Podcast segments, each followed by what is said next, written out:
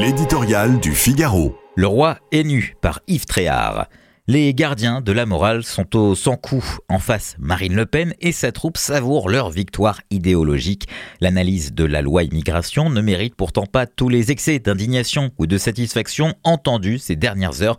Les Français s'en rendront vite compte. Ce texte ne changera pas grand-chose à la vague migratoire à laquelle notre pays est exposé.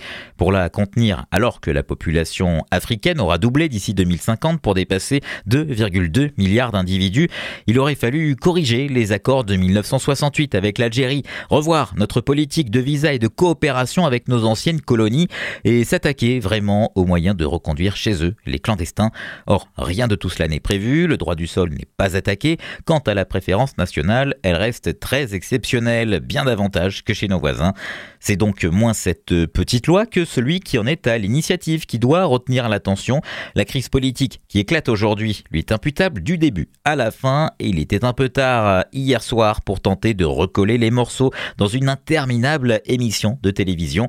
La vaisselle est cassée, même si le chef de l'État n'en assume pas la responsabilité, allant jusqu'à renvoyer au Conseil constitutionnel la charge d'écarter les dispositions qu'il chiffonne.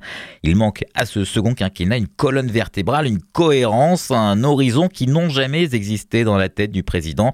Faute de cap précis, Emmanuel Macron a donc inventé une nouvelle forme de cohabitation, une espèce de cohabitation intérieure, intérieure à sa majorité en défendant une idée et son contraire, une promesse et son opposé, ainsi sur l'immigration, mais aussi sur la fin de vie et d'autres sujets.